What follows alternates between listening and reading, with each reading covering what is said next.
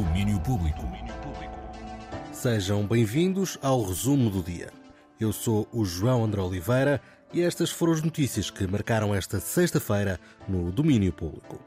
Começo no cinema porque temos hoje o arranque de dois festivais. Um deles é o LeFest, o Festival de Cinema de Lisboa. É a edição 17 do festival que vai estar em vários espaços da cidade. António Costa, co-diretor adjunto do LeFest, diz-nos o que esperar da competição principal. É uma competição que, de certa forma, nos dá um retrato do mundo atual. Como disseste, nós temos filmes de realizadores eh, que são consagrados, eh, como o, o Erice ou o próprio Rado Júlio, já, já, é, já é bastante conhecido, ou o Cricipui, são realizadores consagrados. E nós quisemos colocar esses filmes aí também um bocadinho porque a competição, sobretudo para um público mais jovem, é, é uma das secções mais apelativas. Propostas para esta edição do LeFest, Festival de Cinema que começa hoje e segue em Lisboa até 19 de novembro. E se em Lisboa há LeFest, em Coimbra arranca a 29 edição do Festival Caminhos do Cinema Português. Este ano o festival visita novos territórios e terá sessões na Mielhada e em Penacova. Tiago Santos, diretor do Caminhos, explica o motivo. É também darmos oportunidade a outros conselhos sem uma oferta regular de cinema português para o fazerem.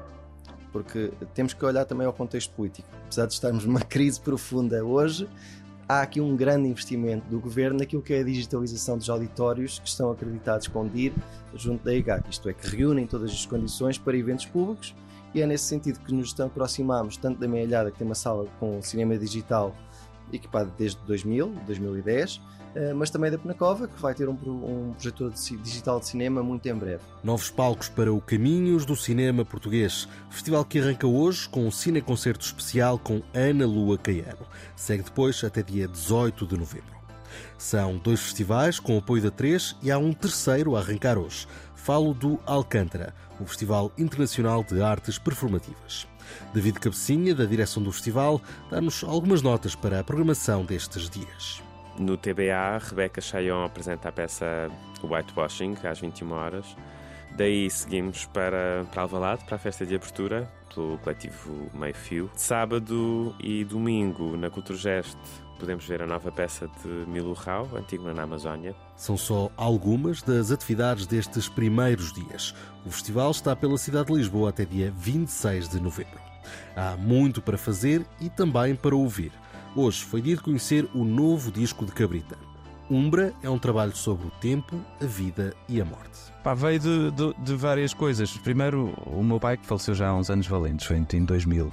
Depois, o, os meus artistas de referência, alguns deles, o Prince, o Bowie, o malta do cinema, do, do, da banda desenhada, dos escritores, tu, tu sentes que há assim uma espécie de, um círculo que marca o teu tempo de crescimento que vai, que vai apertando. Vai, há aqui uma sombra, que daí o, tempo, o, o título Umbra, há uma sombra que se vai aproximando aos poucos dias. E agora, mais recentemente, comecei a perder. Uh, desde os pais dos amigos até, até, até amigos meus de malta da minha idade, dos 50. Uma série de interrogações de cabrita, já que o tempo vai passando por todos nós.